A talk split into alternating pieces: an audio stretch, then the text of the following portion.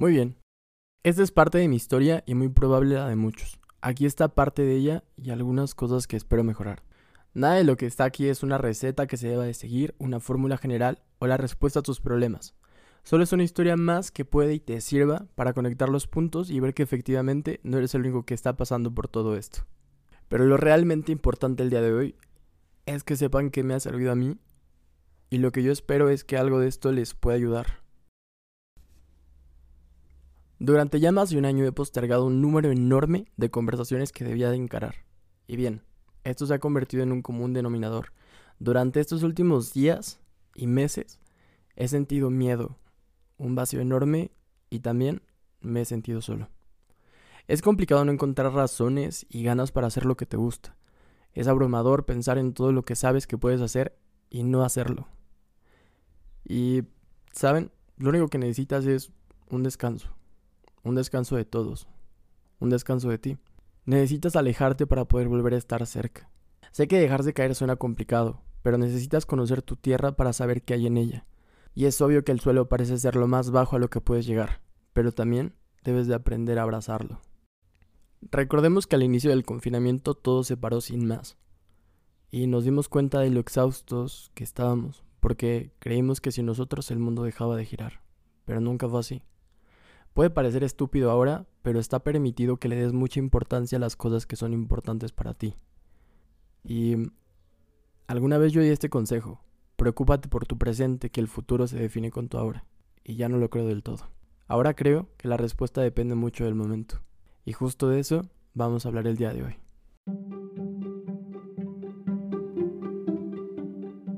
¿Qué onda? ¿Cómo están? Bienvenidos a un nuevo episodio. Recuerda que aquí solo escucharemos ideas. No es una conversación, así que lo que viene a continuación se puede afirmar como una sola cosa. No tenemos todas las respuestas y tampoco sabemos todo. Creo que en realidad no sabemos nada. Pero como dice en el intro, podemos seguir opinando sin que importe nuestra opinión. Bienvenidos al cuarto episodio del Cuentacuentos.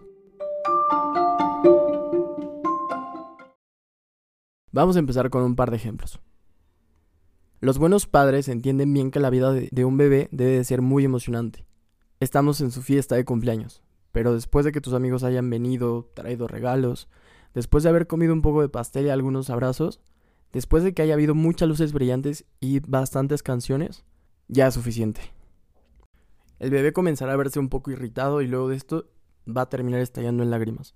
El padre, sabido de que no está pasando nada en particularmente mal, aunque el bebé a estas alturas puede estar llorando, la respuesta es fácil, es hora de la siesta.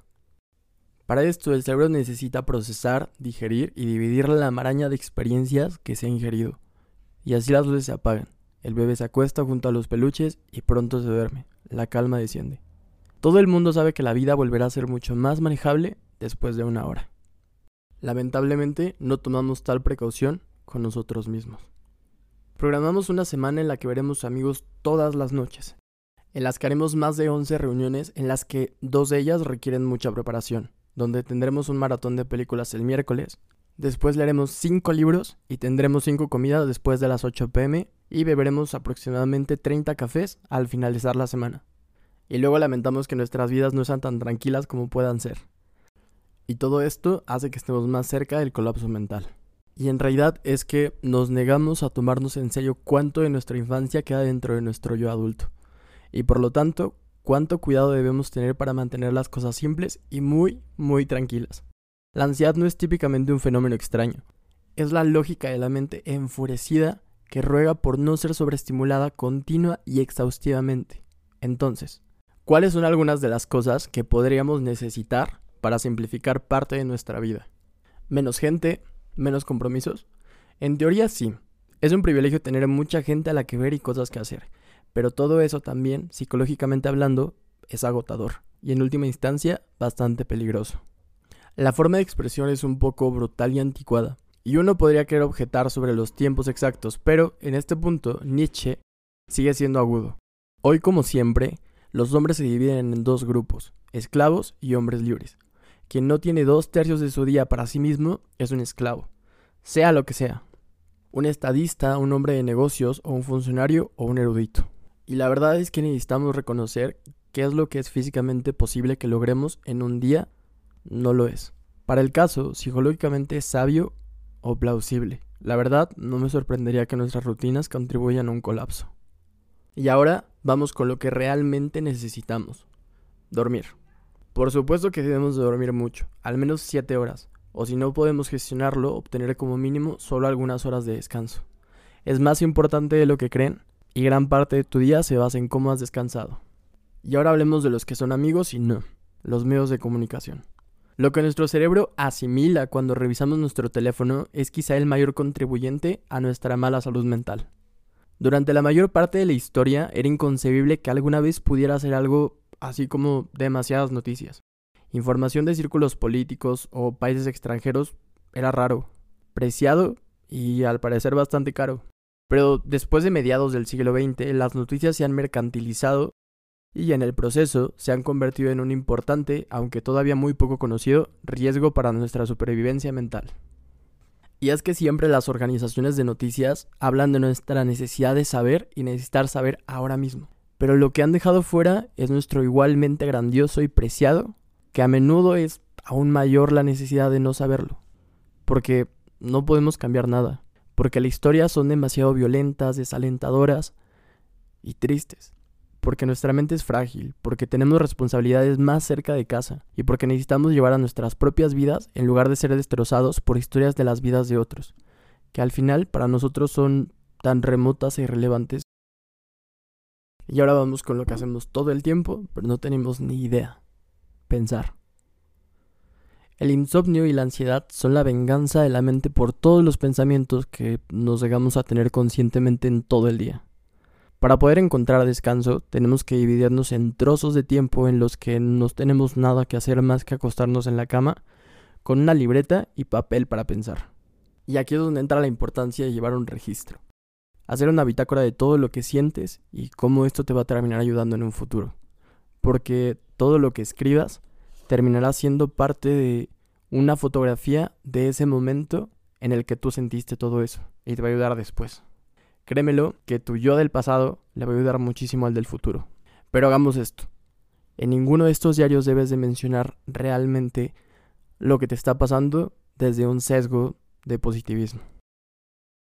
De manera irónica, esta fijación por lo positivo, lo que es mejor o lo que es superior, solo sirve para recordarnos una y otra vez lo que no somos. Lo que nos falta, lo que debemos ser pero fracasamos en convertirnos. Al fin y al cabo, una persona de verdad feliz no siente la necesidad de pararse frente a un espejo y recitar hasta el cansancio que es feliz. Simplemente lo es. Pero bien, después de todo esto que ya escuchamos, ¿qué necesitamos hacer nosotros? Necesitamos considerar tres temas en particular. ¿Qué me está poniendo ansioso? ¿Quién me ha causado dolor? ¿Y cómo? ¿Y qué me emociona? Necesitamos ser curadores en los contenidos caóticos de nuestra mente. Cada hora de vida requiere al menos 10 minutos para repensar qué pasa y qué no. Y vámonos a lo último, pero no menos importante. Las expectativas. Por supuesto puede ser agradable ser extraordinario, famoso, conocido en todas partes, pero ¿realmente lo es? Pienso que es un logro aún mayor mantenerse cuerdo y amable. Podríamos optar por no conquistar el mundo a favor de vivir una vida más larga y serena.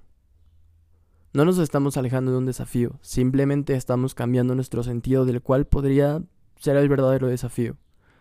Y lo que es más importante, donde pueden estar las verdaderas recompensas. Una vida tranquila no es necesariamente una resignación o huida, solamente es que elegiste bien tus batallas. Puedes construir un reconocimiento en el que las cosas verdaderamente satisfactorias están disponibles lejos del centro de atención, y las grandes ciudades, y con modestos sueldos, y en la medida de lo posible, de la competencia maníaca e insome para ganar la carrera profesional de estudios y de estatus. ¿Alguna vez se preguntaron por qué la universidad lo que estudia se le dice carrera? Y como todo esto lo estamos descubriendo, la emoción se vuelve divertida por un tiempo, pero también mata. La sencillez es la verdadera sabiduría. Albert Einstein alguna vez dijo que la vida es como una bicicleta. Si quieres mantener el equilibrio, debes seguir moviéndote. Pero sabes, debes de aprender a tomar un descanso también. Muy bien, pues ya llegamos al final. Ya tenemos una idea más o menos clara de qué es lo que necesitamos para poder estar en paz. Que no se llega, es como la felicidad. Solo es un estado del que te puedes jactar en algún punto de tu vida, pero no es algo que perdure todo el tiempo. ¿Qué es lo que harían ahora con esto? Todo lo que saben es conocimiento, a fin de cuentas. Sea bueno o sea malo, sea de un estúpido que se los acaba de contar, o proveniente del libro de un erudito que sabe más del tema que yo. ¿Qué le dirían a una persona que no le está pasando del todo bien? Les voy a ser muy sincero en esto. No estoy a favor del mindfulness y menos del discurso motivacional o las respuestas absolutas, pero esto sí está bien simple. La vida no es un proceso lineal y las pausas son parte indispensable para poder ver todo en perspectiva. Así que no se agüiten. La vida no es tan seria y siempre va a estar llena de problemas. Lo que importa es arreglarlo con lo que tienes. Alguna vez escuché esto a Ricardo Farril en su podcast Neurosis y Ánimo. Lo terminó sacando de un libro, y esto lo mencionó un poeta. Creo que siempre es preferible la neurosis a la estupidez. Puede ser que no tienes todas las respuestas del mundo, aunque las quisieras. Y eso no está mal. Lo realmente importante es que aprendas demasiado de todo lo que no sabes. Y que en el camino te vuelvas un poco menos estúpido de lo que ya eres, o de lo que ya somos.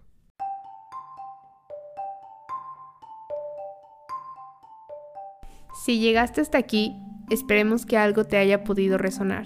No olviden que su opinión importa y la caja de comentarios está para hacerse escuchar. Nos andamos viendo cada martes con un nuevo episodio como de costumbre. Y por último, antes de que se vayan, si saben de alguien que necesita escuchar esto, compártelo. Quizá que encuentren una respuesta. Hasta luego.